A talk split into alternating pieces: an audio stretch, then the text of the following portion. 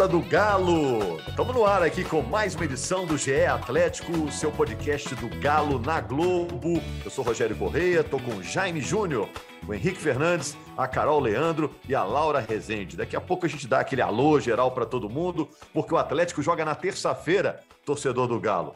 Terça-feira, nove e meia da noite. O Atlético pega o São Paulo no Morumbi. O São Paulo é o oitavo colocado no Campeonato Brasileiro. O Atlético está na sétima posição.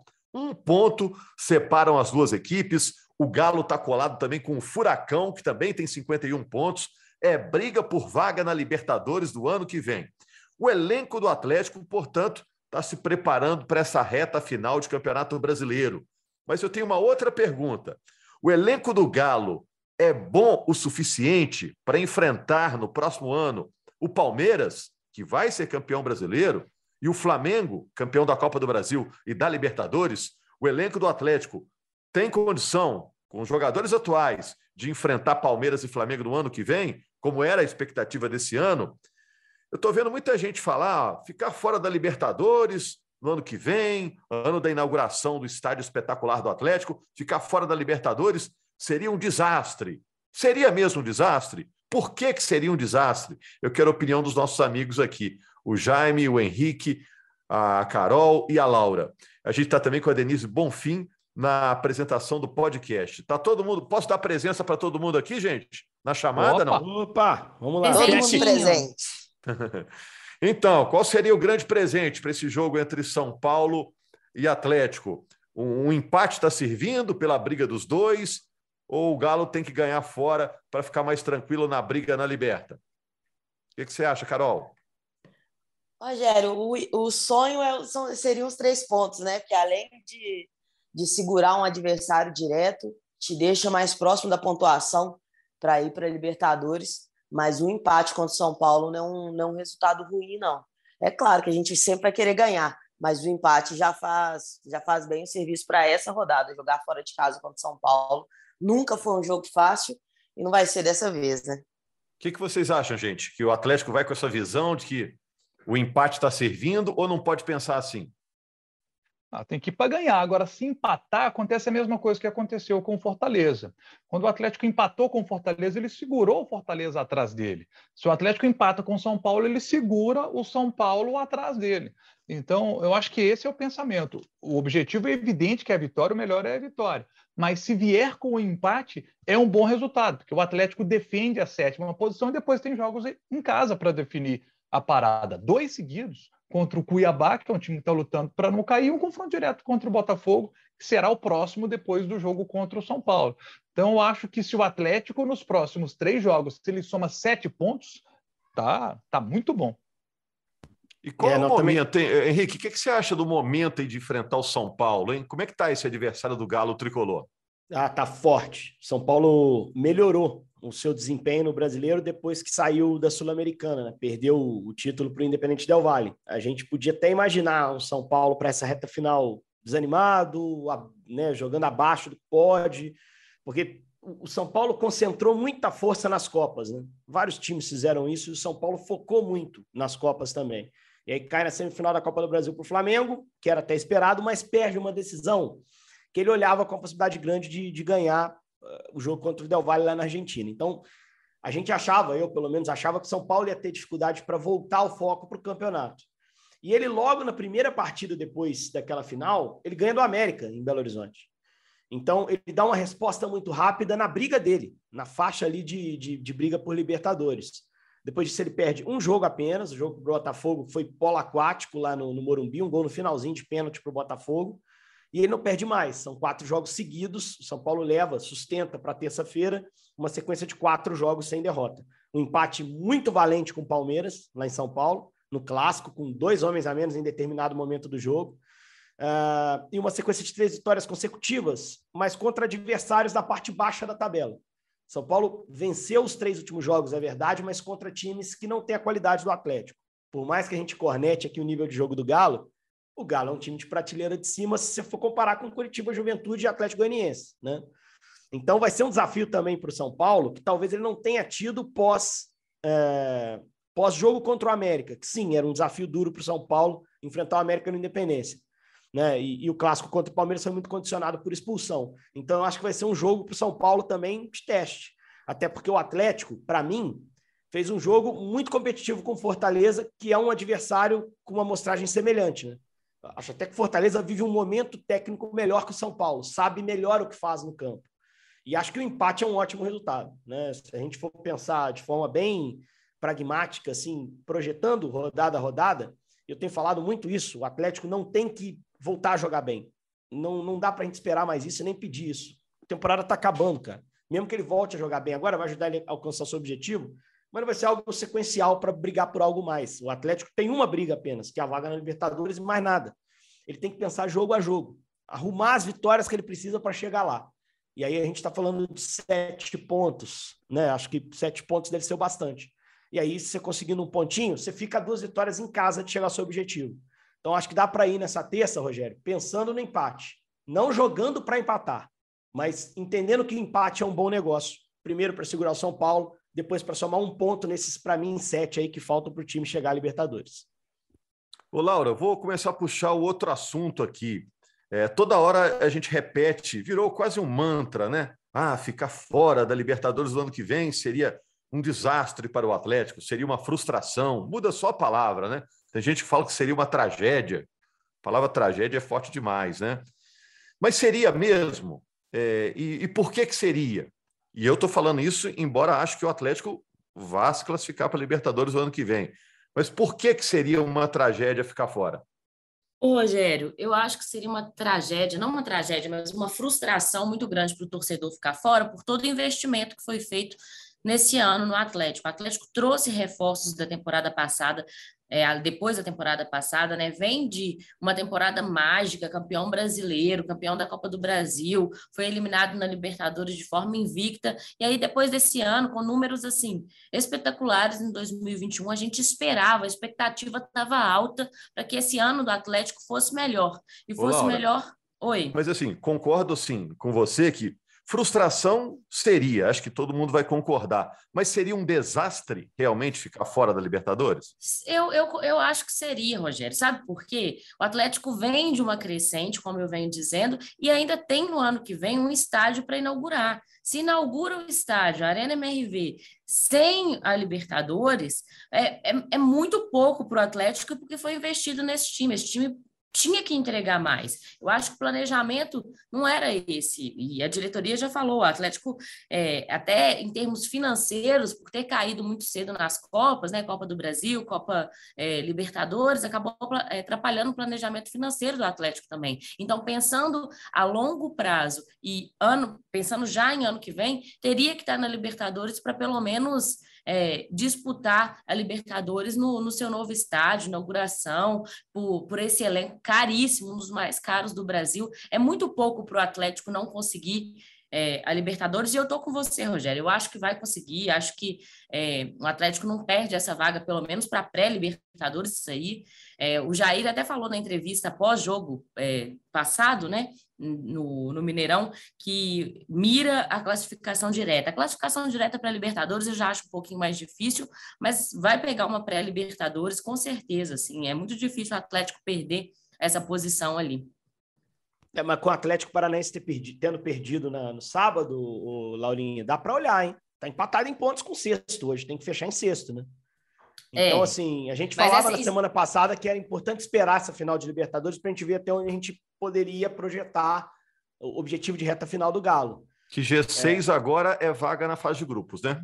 Isso, vou ser bem direto aqui na, na conta do Galo. O Galo tem que ficar em oitavo para ir para pré-Libertadores, em sexto para ir direto para a fase de grupos. Hoje, ele é o sétimo com o mesmo número de pontos do sexto. O sexto é o Atlético Paranaense. Se o Furacão tivesse vencido a final, ele teria a vaga direta e o Galo precisaria é, para chegar ao sexto lugar, ele, ele, precisaria de mais, né? Se ele passar o Atlético Paranaense hoje, ele está dentro na, na, fase de grupos. Então, é, é, esse, esse é um objetivo. E eu estou falando de sete pontos, talvez até para isso. Sete pontos talvez sejam bastante até para isso. Porque é uma reta final de confrontos diretos. O Atlético Paranaense, por exemplo, pega o Botafogo na última rodada. Você tem uh, equipes se cruzando nessa reta final em confrontos diretos ou enfrentando equipes de cima, em que é difícil pontuar. Você olha o América, por exemplo, o América ainda pega Inter e pega Palmeiras. Né? Por mais que possa ser um Palmeiras campeão lá na penúltima rodada. Então, assim, é, o Galo tem que trabalhar para tentar ficar em sexto lugar. Eu acho que hoje é uma meta plausível, uma meta que dá para olhar. Está empatado em pontos, cara. Não dá para tirar isso do Galo. Agora, dizer que ele é o time que está jogando melhor nessa faixa, não é. Não é o que tem os melhores resultados. Ele não é favorito à vaga direta. Eu acho até que o Atlético Paranaense, conseguindo se remobilizar rápido para o brasileiro, é, tem mais chance do que o Galo de chegar a essa, essa sexta posição. Pegando a sequência de jogos do Furacão, ó, só para a gente também trazer essa informação. Quarta-feira pega o Goiás em casa, quatro da tarde, jogo na Arena da Baixada. Depois ele sai para pegar o Inter, do Beira Rio. Duríssimo. Uh, na penúltima rodada, ele pega o Atlético Goianiense, que tem jogado bem, no Antônio Ascioli, em Goiânia. E é um time que está dando sinais claros aí de ter força para lutar para não cair. É um jogo duro. E na última rodada, o Botafogo na Arena da Baixada, que é um confronto direto. Então, acho que o Galo tem que olhar sim para esse G6 e a chance de vaga direta. Mas se pegar pré-Libertadores, Rogério, ninguém pode reclamar porque já vai ter evitado a ausência na Libertadores do ano que vem, que financeiramente tem um impacto gigantesco. Nós estamos falando aqui de manutenção de projeto do Atlético. Talvez no ano que vem, fora da Libertadores, sem essa grande vitrine, não dê para sustentar esse elenco caro que o Atlético tem. E que eu tenho muita confiança que, fechando o ano, passando por cima de tudo isso de ruim que aconteceu em 2022, de planejamento, de queda individual de desempenho de vários jogadores, começando do zero no ano que vem, com esse elenco, eu acho que o Galo pode fazer uma temporada muito melhor em 23. Até porque dentro desses jogadores, os caras são competitivos, pô. Eles sabem que ficaram devendo esse ano, eles vão tentar dar a resposta no ano que vem. Isso, para mim, é, essa necessidade de responder ao torcedor, foi o ponto de virada para o Galo 2012-2013. O Galo, em 2012, ele volta a ser competitivo no cenário nacional. Ele vinha de anos brigando contra o rebaixamento.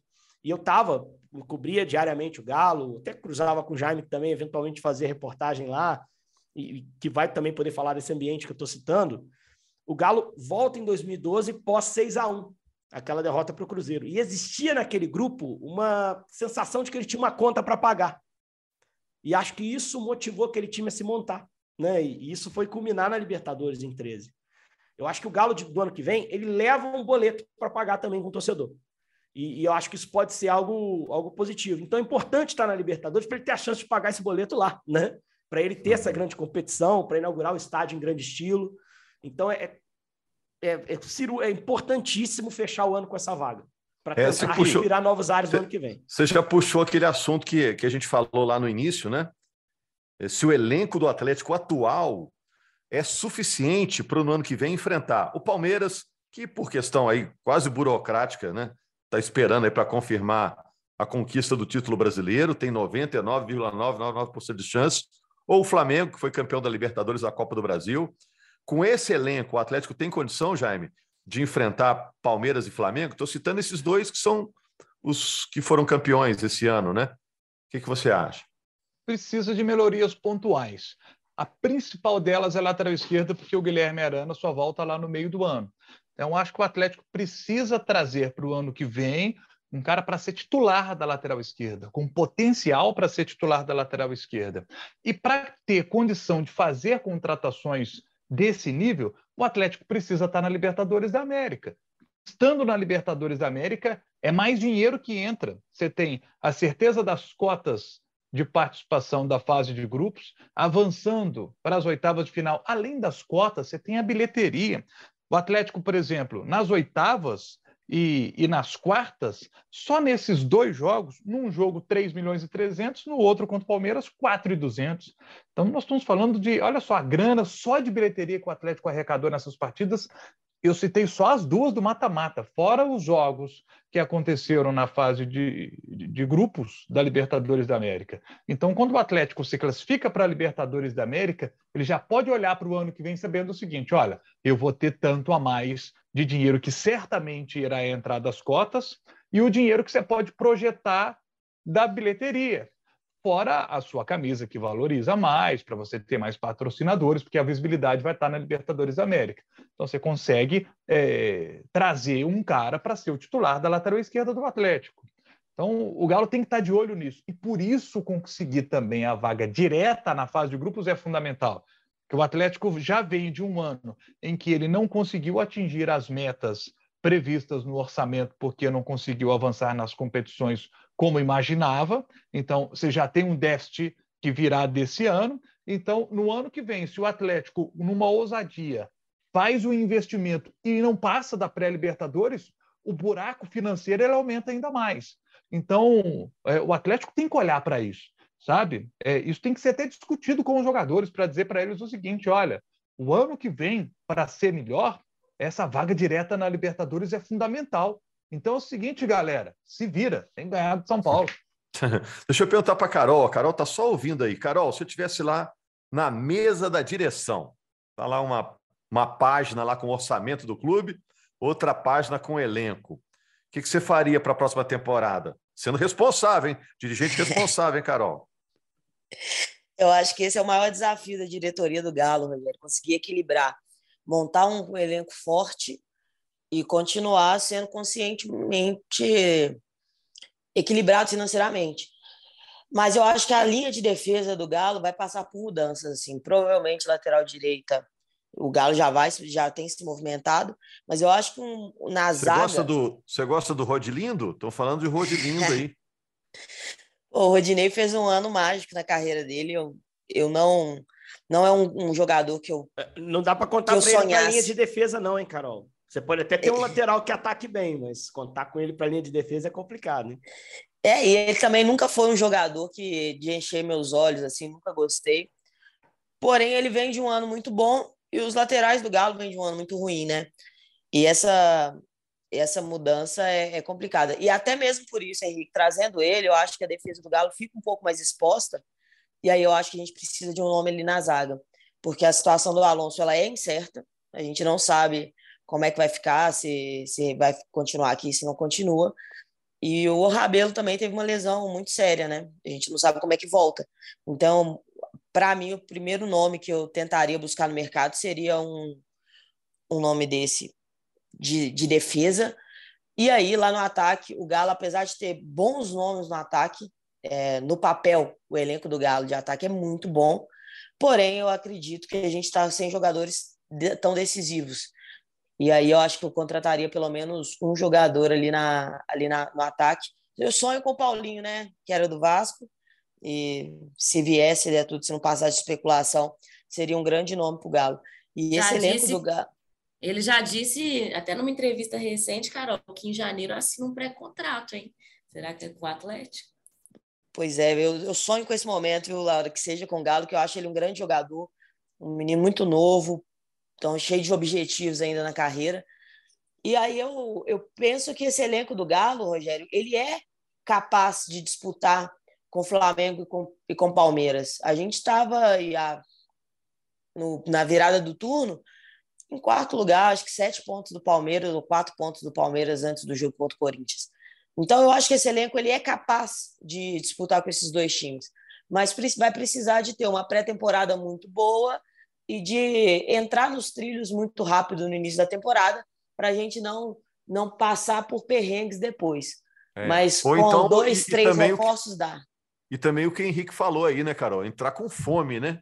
Esse ano faltou um pouquinho de fome, fome. Parecia que o time estava saciado por tudo que conquistou no ano passado, é, né? É aquela sensação, não deve nada para o torcedor, não deve nada para a diretoria. O que eles foram contratados para entregar, eles entregaram no ano passado. Então, assim, missão cumprida, né? Você, não adianta, cara, o cara sente isso.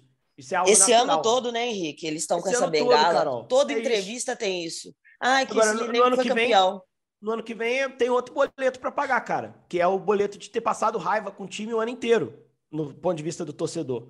né? De ter ido lá ao Mineirão para apoiar e ter voltado frustrado porque o time parou de ganhar em casa. E jogador tem que ter essa. E os caras são competitivos, os caras têm isso. Isso é deles, isso normalmente é do jogador.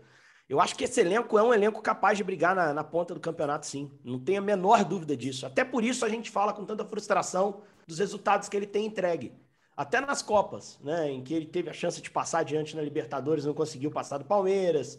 Na Copa do Brasil, que foi um enfrentamento duro contra o Flamengo, mas que ele tinha aberto um caminho na ida e não conseguiu confirmar na volta.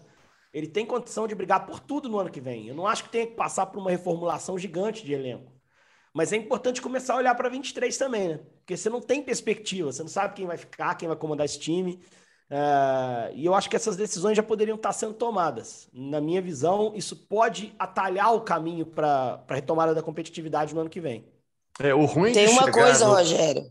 Diga, Carol, por favor. Que é a Libertadores, é o campeonato que esse elenco não conquistou que esse elenco ficou muito frustrado nas duas eliminações para o Palmeiras. Então, estar na Libertadores do ano que vem também é um combustível de motivação para esse time. E por isso, garantir essa vaga, para mim, é tão importante para o planejamento do ano que vem. Financeiramente, o que o Jaime falou aí é perfeito, e desportivamente, é o campeonato que mais motiva, e é o campeonato que mais atrai bons jogadores. Fica difícil de você disputar contratação com Flamengo e Palmeiras, por exemplo, mas não só eles, Fluminense, Corinthians, quando todos esses times vão jogar Libertadores, se o Galo não jogar, o cara vai querer ir para esses times que vai jogar. Então, estar na Libertadores para o Galo é, é, é diminuir um pouco de problema que pode ter para montar o elenco do ano que vem também. E é que e eu, eu tenho uma expectativa com o Pavon e Kardec para o ano que vem, sabe? Porque são dois jogadores que não estão entregando aquilo que a torcida esperava deles. Mas aí, com uma pré-temporada, começando o ano aqui no Atlético, pode ser que esses reforços que a gente imagina, sabe, eles já estejam dentro do Atlético e que no ano que vem eles tenham uma grande temporada, como a gente imagina que eles podem fazer no Atlético, sabe? Kardec e Pavon podem entregar mais quem sabe ano que vem eles vão ser esses jogadores que a gente espera que eles sejam. Né? É, concordo com você. O Pavon tá, tá começando a pedir passagem aí, né? Ele tá, tá realmente evoluindo desde que ele chegou. As coisas já melhoraram. É importante ressaltar, né, Jaime? Ele ficou meses sem jogar pelo Boca, porque o Boca estava lá com dor de cotovelo, né? Quando ele, ele se acertou com o Atlético, o Boca deixou de escalá-lo, né? Então ele ficou meses sem jogar. Ô, gente, só para fechar, como é que está o ficômetro do Cuca? Tá mais para ficar ou para não permanecer? É, a informação que a gente tem é que ainda está mais, tá mais na mão do Cuca. Ele decide, né? Parece que no Atlético internamente existe a, a ideia de que ele é um bom nome para o ano que vem. Eu acho que é. Hum, mantenho aqui meu, minha opinião. O maior treinador da história do clube é um cara absolutamente capaz de, de montar o time. Agora, que resta saber também qual é a visão dele em relação ao elenco, né, Rogério? Que é algo que o Atlético já deve saber, né? Se ele quer contar com boa parte desse grupo, se ele entende que tem que passar por uma reformulação, porque a gente fala aqui em mudança de elenco do Atlético, mas não é fácil mudar esse elenco, não. Esse elenco tem muita gente com contrato longo. E isso, é, o desafio, muitas vezes, é você conseguir fazer essa reformulação sem perder dinheiro. Sem perder dinheiro. Ah, não posso chegar aqui e falar com o João, que tem contrato, o Zé, que tem contrato de três anos, rescindir o contrato dele. Você tem que pagar a rescisão desse cara, é uma rescisão cara. Então o Atlético tem um desafio nesse ponto, assim, de, de sim, quer reformular? Tem o direito, mas tem que fazer isso de uma forma que não onere o cofre do clube que já está sofrendo. O Atlético não tem o dinheiro que tinha dois anos atrás, quando contratou Hulk, quando contratou Nath, quando montou o time super campeão de 21. Então, isso também pesa. Tem que ver qual é a visão do Cuca em relação a esse elenco para saber a profundidade da reformulação. Porque se o Atlético tem em consenso que o Cuca é o nome para o ano que vem, e, e, eu acho, repetindo, que é um bom nome para o ano que vem, que é um cara absolutamente capaz, é, tem que saber o que, que o Cuca quer para ficar. Né? E ele disser, olha, se ele disser, eu quero uma reformulação gigante do elenco, e o Atlético não tiver dinheiro para fazer isso para o Cuca, você já tem que começar a procurar outro caminho. Né? Então, acho que essas coisas estão muito associadas. E eu, eu, acho que, pelo fato do Cuca estar tá dentro do clube, a diretoria sabe muito bem o que ele precisa para ficar. E, e, se não anunciou até agora, é porque tem alguma aresta para parar aí. Né? Vamos ver. O mercado também não te entrega tanto nome assim, né, Rogério? Você lembra quando o Turco caiu, que a gente não conseguia achar um cara para entrar? Pô, quem vai ser? É. Quem vai ser? A coisa só caminhou quando o Cuca disse sim, né? Que aí a gente sabe, poxa, Cuca voltando, ok. Mas você vai olhar para o Galhardo, por exemplo, que está saindo do River, esse cara quer Europa, mano. É, Lógico, não, até... se vier aqui é ótimo, mas parece que ele quer Europa. É um desenho normal da carreira dele, né? É, até tem gente disponível, mas os caras são. É... Você tem, Como é que a gente vai falar? É, inviáveis, né? É. Não, você tem Voivoda, que é um cara que é. não está, talvez não renove com Fortaleza, que eu acho extremamente capacitado. Mas assim, é um cara que vai pela o primeira Tite, vez. O Tite vai estar, tá, o Tite não, vai estar tá no jogo aí depois. Também parece que não quer ouvir Brasil, ele quer caminhar para lá. É. é. que é, cada um tem seu objetivo profissional, né? É. Mas eu não é um gosto também que... de ficar inventando o nome, não, viu? Acho que o Galo é. quer, o, quer o Cuca e concordo com você que se for renovar o elenco ou manter o elenco, não tem ninguém mais qualificado para avaliar o atual elenco do Atlético. Não, não, não é o Cuca, que trabalhou no ano passado e nesse. E né? se for reformular o elenco, não é o caso de se falar isso agora, né? Porque chega para o jogador. Mas é. internamente, lá dentro da salinha lá do Rodrigo Caetano, presidente isso. Sérgio, isso aí. Se falar com o cara falado. que ele não vai ficar no outro ano e acabou. Isso, não, isso. Então deixar, pass deixar passar esse. O Cuca tem falado muito em coletiva sobre reformulação, sobre mudanças. Isso chega para o jogador de diferentes maneiras. O cara pode entender que é um recado para ele dar mais e ficar, porque ele quer ficar, ou pode ser um negócio, cara, que eu vou correr aqui? Vai mudar? Eu já estou pouco credenciado a ficar, eu vou encostar aqui, jogar quatro jogos. Não estou dizendo que ninguém está fazendo isso. Estou falando de uma forma geral, né? Então, assim, já tem que estar tá nessa linha do presidente lá conversando sobre o ano que vem, mas cuidando também para esse elenco não ser impactado de forma alguma e jogo a jogo né, conseguir conquistar essas, essas vitórias necessárias para estar em Libertadores. Aqui, só para fechar da minha parte, para mim o Cuca é um dos melhores montadores de elenco do futebol brasileiro. Seja uma reformulação grande ou menor, o Atlético vai fazer contratações para a próxima temporada. E, e, e para mim o Cuca é dos melhores nisso. E ele gosta disso, é prazeroso para esse, esse trabalho de montagem, desse quebra-cabeça para montar um grupo para trabalhar. Cuca é dos melhores do Brasil nesse aspecto e para mim ele tem que ficar no Galo. É isso. Ô, Laura e Carol, vou fechar aqui também, hein?